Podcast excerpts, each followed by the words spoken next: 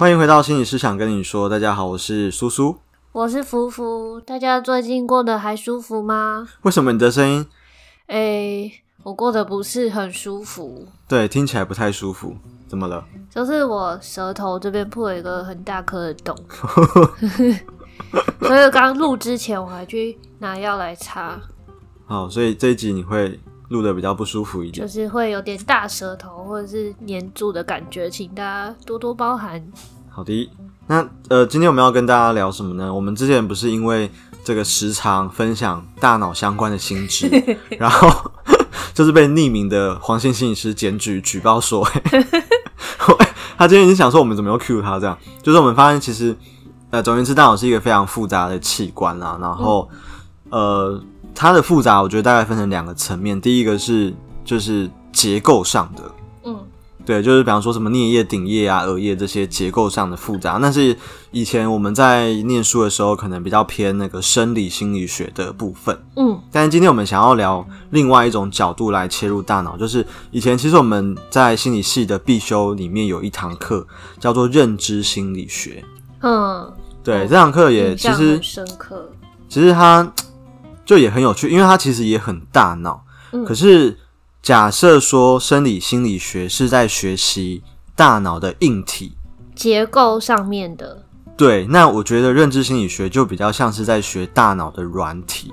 功能上面的。对，我们到底怎么思考，我们怎么想事情，我们怎么做决定，嗯，我们怎么保持专注力，我们怎么记东西，其实这些都是以前我们在认知心理学这个科目里面。都是都会学到的东西。那我还记得那个时候念这个非常非常的痛苦。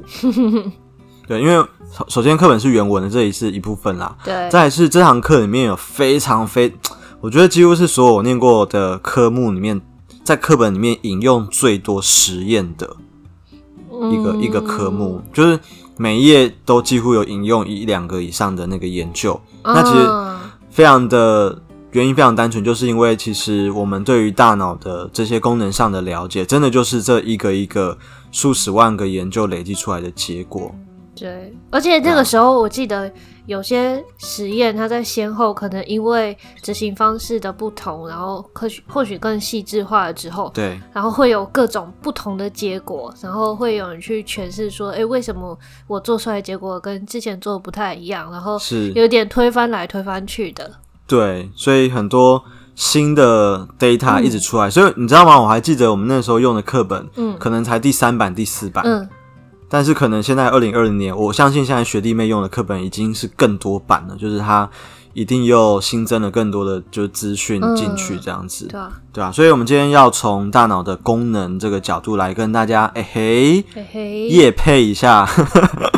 一本书，那这本书的名字叫《脑力全开》。好，感谢新出版跟我们合作。那我们今天这整集都会来聊一聊这一本书。如果你听了我们节目之后有兴趣的话，你也可以去找来翻翻看哦。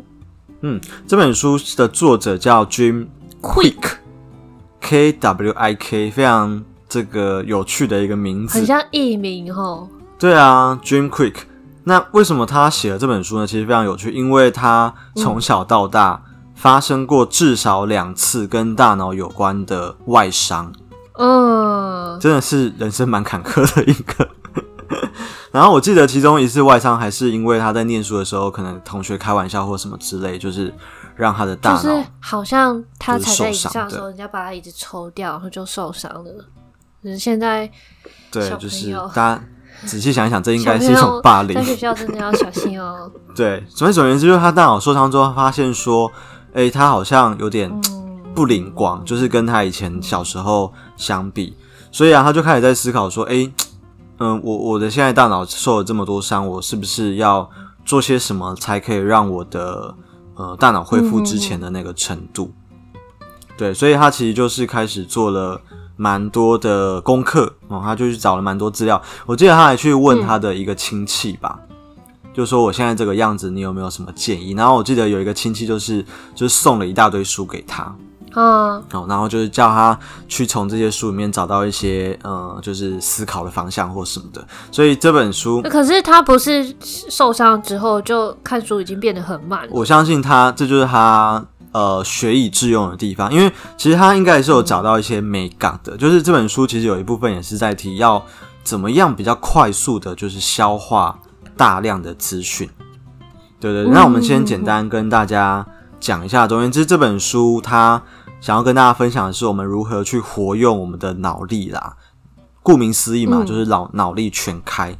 那他把整本书的架构，大概分成三个部分。不过这里也跟大家提醒一下，就是有一些都市传说啊，不是说人的大脑一生中只会用到三趴还是十趴左右的嘛？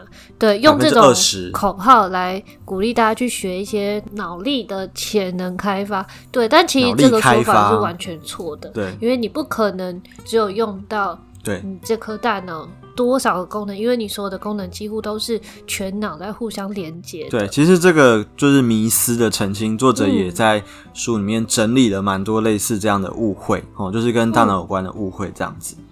好，那我们简单介绍一下这本书的三大架构啦。第一个，他就是认为，如果你想要去活用你的大脑，你必须要去调整一下你对于学习，甚至你对于就是思考这件事情的某些心态。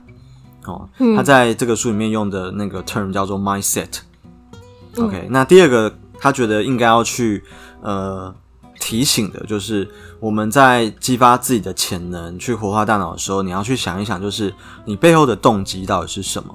哦，那动机这个字其实它的英文叫 motivation。嗯。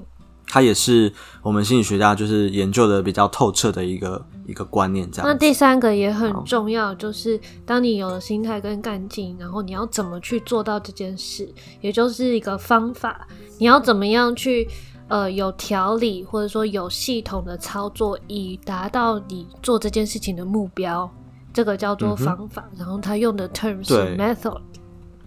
OK，你会发现有的时候我们会看到非常多人很认真。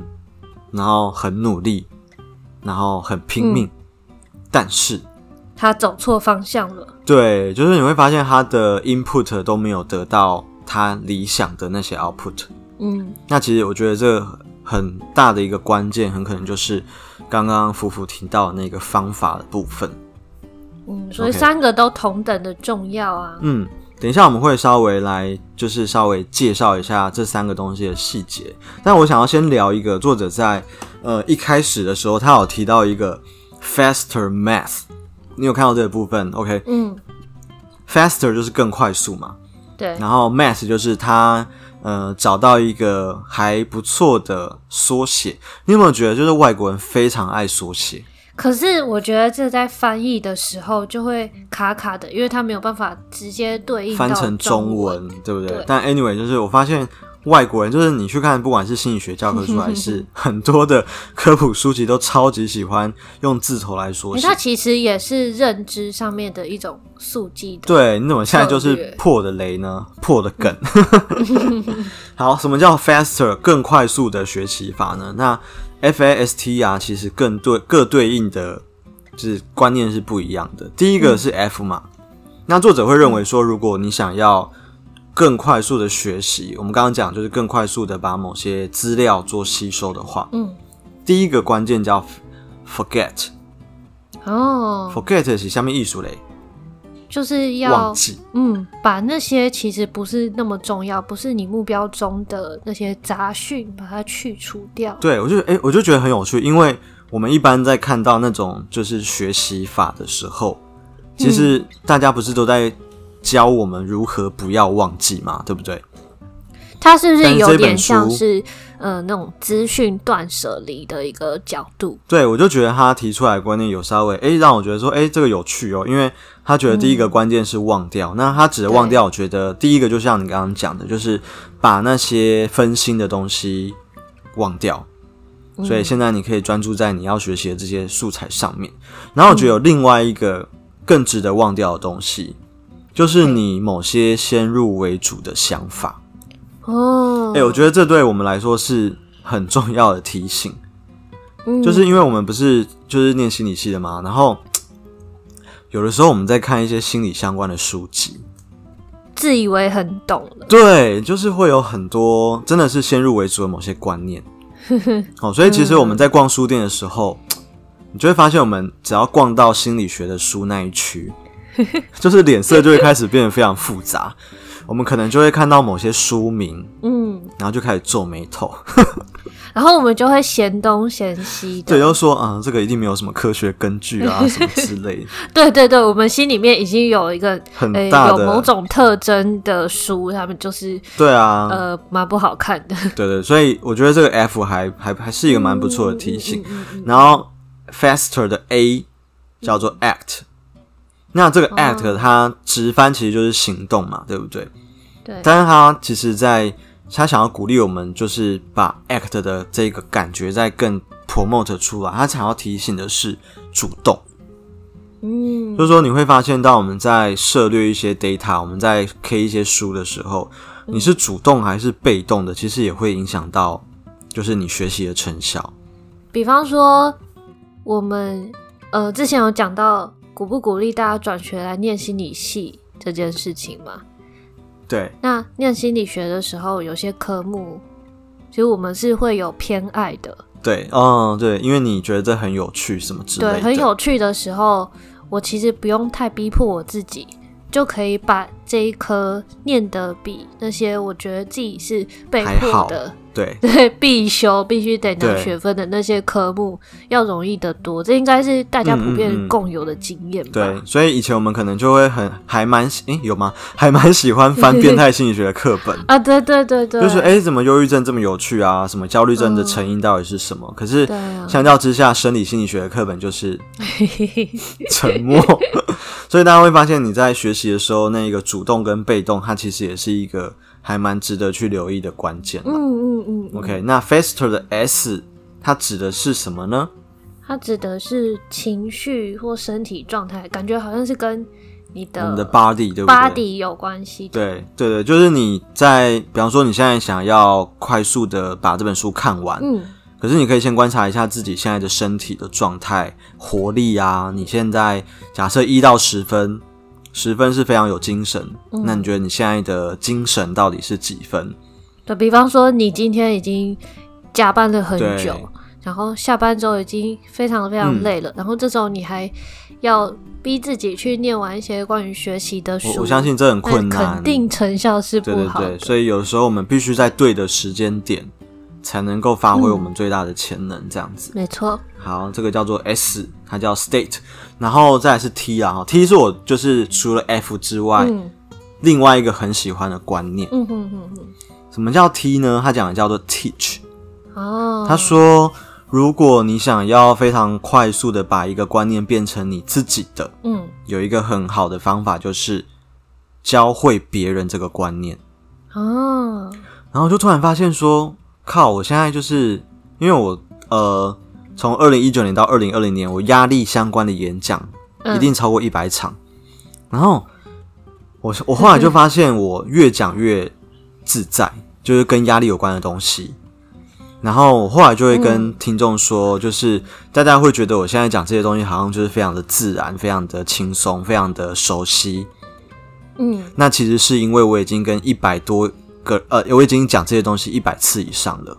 嗯，对，所以你知道吗？后来我演讲的时候，我都会在最后的时候叫大家拿出纸笔，又或者是我会直接请他们在上课的时候啊，就是拍一张他觉得最重要的投影片。嗯，然后我会跟他们说：“你把这张简报传到你 Line 里面人数最多的群组。” 然后传出来之后，一定就有人问说：“哎，这是什么东西嘛？”嗯，然后你就是必须要跟这些乡亲父老，嗯，就是解释说：“哎，这张图到底在讲什么？”嗯，我说：“其实这样子，那个观念才会变成你的东西。”嗯，没错。嗯，所以我就非常喜欢。除了像你说的，你是重复了这么多次教教导人有这样子的功能之外，它还有一个就是。你接收到什么讯息，你自己在你的内部酝酿、吸收了之后，嗯，再用你的话出去，这其实是个很强力的学习耶。非常，而且我觉得他的那个记忆的效果，绝对是比你我们刚刚讲被动的学习，嗯嗯嗯，还要还要更更有更有效啦。对，而且我觉得对其他人这个教学的这这个动作，它就是有符合。第二个 A，就是你正在 act. 对，你在主动的把这件事情的学习力道再加深一点。没错。OK，好，所以这是 T，、嗯、那再来是 E 齁，它翻译成登录，但是它的英文本来叫 Enter。嗯。然后那个时候其实有点就是在想说，为什么 Enter 就是他要取这个字？嗯。可是我后来就看到我的那个电脑键盘，好像可以理解，嗯、就会发现我们在 key 完某些东西的时候啊，你是不是要按 Enter，它才会被输进去那个格子里面？嗯哼。对，所以这边讲的登录就是说，当你学到一些东西的时候，你要怎么样，就是把这些东西有点像登记。在你的大脑里面，嗯，那其实有一个非常简单的方法，就是你要拿来用嘛。嗯，所以在书里面还有提到一个例子，比方说，假设你最近在学呃，可能西班牙文好了，嗯，你就必须要去想，今天是礼拜一，今天的哪些时间点是我可以用到我在学的这些东西的。嗯哼，好，比方说你最近在训练口说能力好了，嗯，那可能两点的时候有一场会议，其实就是一个你可以拿来练习的时间。那这时候你就可以把你的行事历打开，然后在两点那边写说，记得要活用呃之前我学到了什么什么什么，嗯，对，所以他讲的那个 enter 或者是登录，比较像是这个概念。嗯，好，那最后一个字是 R，R 是什么呢？R 代表的是 review，也就是说你要花一些时间。就是在你接收讯息之后，还要回过头来去重新复习过一遍，然后是主动的去回想你学到的东西，嗯、并试着去运用在你的生活上，有点像练习喽。OK，所以我觉得那个 R 跟 E 是有点互补的啦。嗯、对啊，你记得把这些东西，就是在特定的时间点可以拿来用，其实就是在 review 这些东西。嗯对，所以刚刚讲我们讲那个作者研发出来的那个 Faster 的 Math，其实它就非常的非常的认知心理学。对，对啊，OK，好，那我们就来简单帮大家科普一下刚刚作者提出来的三个大架构哦。第一个叫 Mindset，Mindset 它叫做心态啦。什么叫心态呢？简单来说，就是你对于包含你自己、包含这个世界、包含你的能力。包含你的可能性等等的这些东西，保持的信念、态度或者是想法，这个东西我们叫做心态。嗯。你有没有觉得这个东西其实跟心理是超有关系的？嗯，我觉得看的时候觉得跟我们在做认知行为治疗 CBT 的讲那个信念是有点像。嗯，对啊，很多时候很多人没有办法发挥他的潜能，其实不是因为他能力不好。而是因为他觉得他能力不好。那你有你有听到我刚刚这两句话的差别吗？不是因为他能力不好，而是因为他引号觉得引号他能力不好。好像他对自己的，嗯，好像他对自己的行为已经在前面就设下一个很大的限制。对，他觉得嘛，对不对？这一个觉得其实就是一个他对他自己的信念，或者我们讲他对他自己的一个 mindset。对。那其实很多人会很好奇说，那一个 mindset，那一个信念有这么大的影响力吗？哎，其实还真的有。有心理师，就像有心理师会说，他不要接三十五岁以下的个案。这太表了吧？这个可以录吗？我不管，我觉得其实还真的有哈。我们举一个例子好了，在心理学里面有非常有名的效应，在教育心理学里面，它叫皮马龙，不是皮马龙，皮马龙吗？皮马是啊，弼马哦，弼马龙是不是？我刚刚讲完皮马龙，一直觉得这好像是什么泰国的翻译的名字。你说匹马聊？匹马聊是鬼。在教育心理学里面有一个观念叫毕马龙效应，哦，他就会讲说，嗯、呃，当老师觉得。这个学生一个小朋友的表现会怎么样的时候，那个孩子的行为就会慢慢的像是老师期待的那个样子。所以其实信念是一个真的还蛮有力量的东西。另外一个例子大家可能更熟悉，它叫做安慰剂效应。嗯，对啊，今天呃，你去看医生之后，医生给你一个可能只是维他命的东西，但是因为你觉得它有帮助。所以你吃进去之后，你的身体真的就会开始就是产生一些我们讲不一样的变化啦。吼，所以这本书在 mindset 的部分，其实就是大量的带大家去检视，就是说，嘿，你到底是怎么思考你自己的？因为我们大部分的人都是害怕失败这件事，都会想要回避掉。对，但我们有可能会因此而不去碰那些有挑战性的事物。嗯嗯嗯，对啊。其实我觉得录 podcast 也是在挑战我们两个自己某些 mindset 的，你有觉得吗？嗯，因为我本来以为你不是一个很喜欢说话的人，我本来啦。嗯嗯嗯嗯。对，因为你不是跟我说你不是很喜欢演讲吗？对你不是很不喜欢演讲吗？嗯，是。对，可是哎，我发现当我们换了一个情境的时候，嗯，好像这件事情对你来说那个感觉就是不一样的。我觉得演讲跟闲聊的那个差别还是蛮大的。OK，但对我来说，它都是一种分享的形式啦。嗯嗯嗯。可是当我们在真的卯起来试试看。说哎，好，有 podcast 的东西，我们来试试看的时候，你就会发现说，其实我们是不是好像也在一边实做的过程，嗯，一边重新去检视，哎，我们其实对于分享这件事情的某些想法，可能会因为我们开始做这 podcast 之后，开始有一些不一样。对，他回过头来去削弱我对于演讲这件事情的抗拒程度。对，所以其实你从日本回来之后，就可以考虑来开始大量的。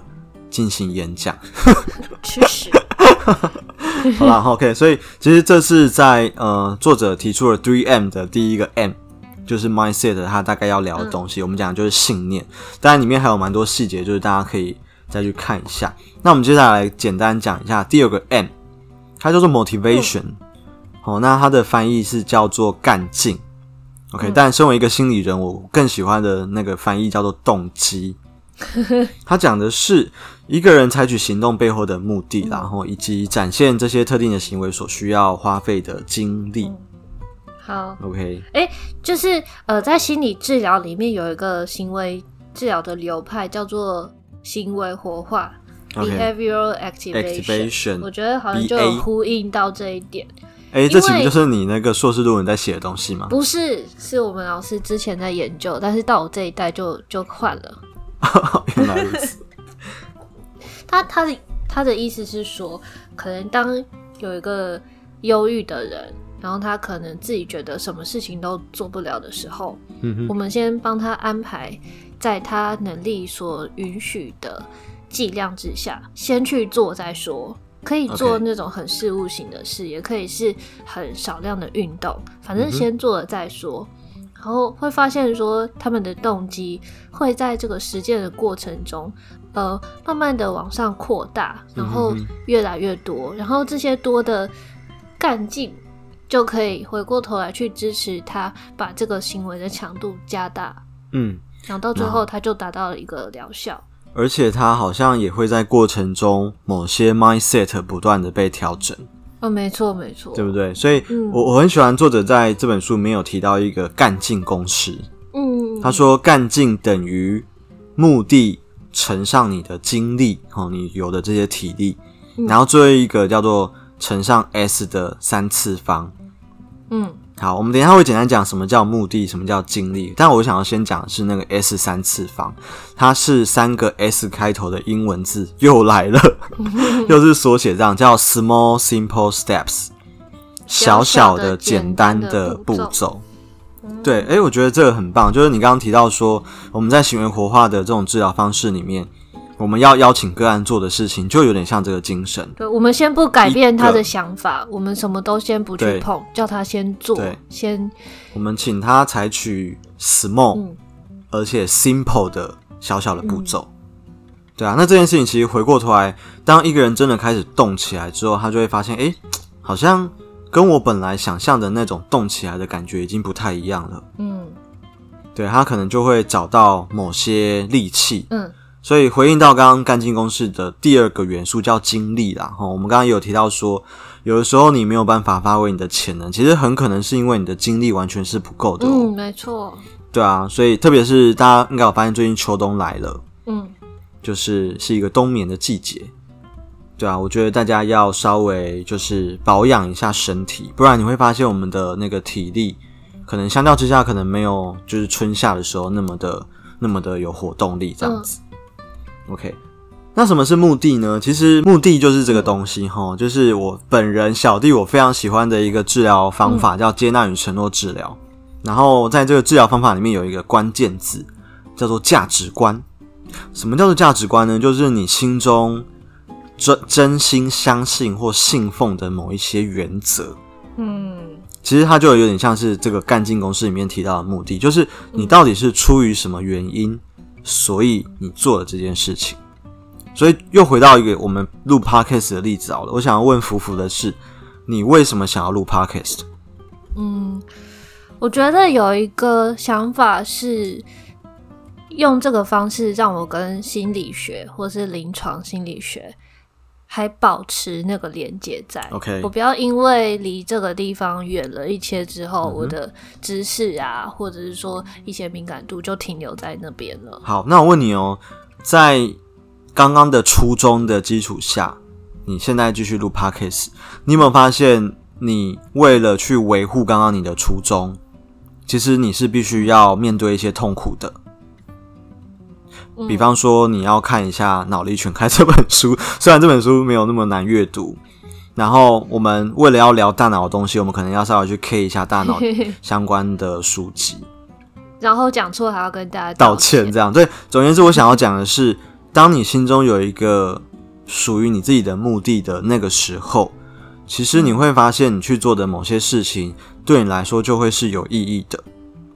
虽然你在执行这些事情的过程当中会有点辛苦，可是因为你很了这个东西的意义到底是什么，所以你就会发现你做这件事情是比较甘愿的。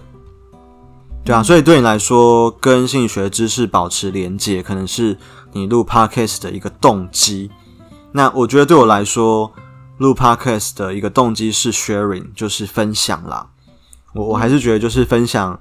我们知道的东西给更多人，然后呢，可以让大家的日子过得更好。对我来说是一个很重要的事情，所以这有点像是我们两个做这件事情的 motivation。我们刚刚讲的那个干劲的来源，嗯、对。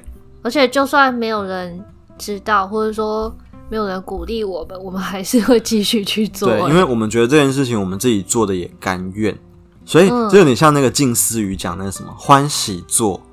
甘愿受，对不对？就是说，因为这件事情是你在意的，嗯、所以你会愿意去面对执行它的痛苦。哦，所以这本书其实在，在呃 motivation 这一块聊了蛮多东西的，包含怎么设定比较不会失败的目标，然后怎么样去找到可以让你进入所谓我们心流这种状态的一些方法。好，大家都可以去再详细阅读这本书。嗯那最后一个，我们就要来聊那个方法了哈。方法的英文就是、嗯、那个字到底怎么念啊？Method，Method，OK，Method。Okay, methods. 总之，它就是我们到底要怎么样比较有效率的，透过一些流程，符合逻辑、有条理、有系统的去运作，让这些事情更容易达到。嗯，好，作者其实提出了五个他在训练他大脑的五个 methods。哦，他说专注、研习、记忆、速读跟思考。我们就先聊，可能 maybe 专注吧，OK？因为像、嗯、呃，这 podcast 录到现在可能超过二十分钟了，你可以先观察一下，你现在在听这一个 podcast 的专注力有没有，嗯，你一开始的那个时候那么好、嗯、，OK？那一定没有的啦。我们也跟大家自首，就是光是连我们两个在录制的人也很常放空。对啊，我们在现在的状态绝对是没有一开始那样子的状态那么的，就是这么的进来。大家懂我意思？就是说，因为其实专注力就是一个有限的资源。对，我上次去去娜娜的节目，我也有说，连唐凤都需要用番茄钟的，何况是我们凡人。对，所以其实作者就有提醒说，专注力很像肌肉。嗯，当你没有适当去锻炼它的时候，它就是没力，然后老了甚至会肌少症这样子。所以其实，对呃，我觉得对现代人来说，特别是在这种资讯爆炸的时代里面，嗯、如何去培养专注力的肌力，嗯，是一件重要的事情。因为我们现在的习惯就是周遭就会有很多东西带走你的专注力，你不用出任何力，只要跟着他们走就对了。嗯，所以我们之前不是偷看我们听 Podcast 的那个数据吗？嗯，然后其实就发现，大家很多人在听 Pocket 的习惯就是可能听到一定的程度就必须要离开。对，哎、欸，我一开始想说，嗯，大家怎么这么没有耐心？可是我后来反过来想，嗯、其实不是、欸，哎，嗯，他们离开很可能是因为他们意识到他们可能没办法再接接收新的资讯了，所以这是一个有意识的暂停。嗯、然后他们下次回来的时候，maybe 是他们准备好的时候，他们再继续回来吸收。哎、欸，我觉得这也是另外一种就是。善用我们 attention，我们讲注意力的一个还不错的方法啦。嗯嗯嗯。OK，所以作者提到，不管他是专注啊、研习、记忆、速读跟思考哦，其实他都列举了蛮多练习哦。然后其实有练习还蛮有趣的，然后我自己也有就是稍微把它画画底线。嗯。就是说之后有些个案，我可能会有机会会想要跟他们分享。就我画，而且应该都是轻薄短小的练习。对对对，就是，而且 maybe 就是可能在我们在治疗的过程当中就可以立刻来一下的那种练习方式，这样对啊。所以我觉得就是类似这样子，呃，不管是提升专注力、学习潜力，或者是记忆力的，其实心理学的书籍越来越多，我是觉得蛮高兴的。对，但是说，它蛮蛮整合蛮多各家的。嗯，说法，我，我觉得他做了蛮多功课，就是综合了各种不同执行功能的一些小建议，全部收集在一本里面。对，对啊，但我觉得这本书最困难的点还是一样啦，就是我们讲知易行难嘛。对，你没有做，那就是停在那边。对，你就脑力不会全开这样子。对，你就是我觉得在读这本书的时候，里面的练习也是一个你需要去帮自己行为活化的一。一件事情，对我我自己有稍微记下，说我最想要就是应用在治疗或者是自己身上的一个观念，嗯嗯嗯就是大概在最后面，他有提到一个 second order 的 thinking，叫二阶思维。嗯、简单来说，它就是当你在做一个决定的时候，你除了当下的感觉之外，你要问自己另外三个问题，就是以五天后的角度来思考。嗯，哎，这件事情的结果会变怎样？然后另外一个是五个月后呢？嗯，然后还有五年后呢？我觉得这很有用哎，就是当我下次又想要买手摇杯的时候，五天后我可能还好，对不对？可是五个月后呢？五年后呢？我会不会觉得说，哎，这 maybe 对我的长期健康是有一些不好的？就 maybe 要改成无糖或什么什么之类的？我觉得这就是像这样的练习啊。我们今天讲到说要怎么样把它。真的应用在你生活中，我我觉得这还是需要大量练习才有办法。我们讲内化的，对，啊、对，所以这是一开始你都是要有意识的去做，但后来或许它会变成你思考上的一个惯性。对，所以我觉得在阅读这本书的时候，这一个角度是呃我们在阅读完之后比较想要提醒大家的地方。嗯，OK，好，所以以上是嗯。呃非常，其实我们讲的还蛮完整的哦，就是我们把很多梗都已经就 抖出来，但是其实在这本书里面还有蛮多习惯或者是练习。那因为时间的关系，我们就没有办法细聊，所以我们就我觉得练习的部分还不错，而且他的练习都不是那种你需要花很多精力跟时间去做的，有的时候就只是书页的那个当下就有一些素材让你停下来去做，嗯、我觉得是蛮及时的。OK，对啊，嗯、所以欢迎大家来阅读一下这本书《脑力全开》。那它其实有一个副标非常有趣：嗯、打破局限信念，加速学习，开启无限人生新境界。现在书名都在比上就对了。好，但是它因为它的那个英文的书名确实就是这样子啦，所以中文的书名其实蛮如实的，把英文的书名。做了交代，然后这本书的译者是李芳玲，呃，她应该是一个女女士这样子。然后我其实蛮喜欢她翻译的书，就是我读过她蛮多。她有翻那个诶，心态制胜。对对对，她翻的很多书其实都非常的到位，所以在阅读这本书的过程，就是她的 wording，她的用字遣词，大家读起来应该都会觉得还蛮舒服的。对，就蛮顺畅的。对啊，OK，好，所以这一次的呃，我们两个的闲聊单元，就想跟大家分享这一本书，嗯，欢迎大家参考指教喽。如果你喜欢我们聊书的这些内容的话，请告诉我们，这样我们以后或许可以再找机会聊聊我们嗯、呃、自己喜欢的一些书单。好书聊不完的哦，欢迎大家跟我们分享。啊、嗯，类似这样的谈话性节目，因为我们之前聊书可能就是讲个书名，偶尔聊，然后带过这样子而已，比较没有呃有系统性的去讲解里面的概念。我觉得我们今天很像在解剖一本书，你有没有觉得？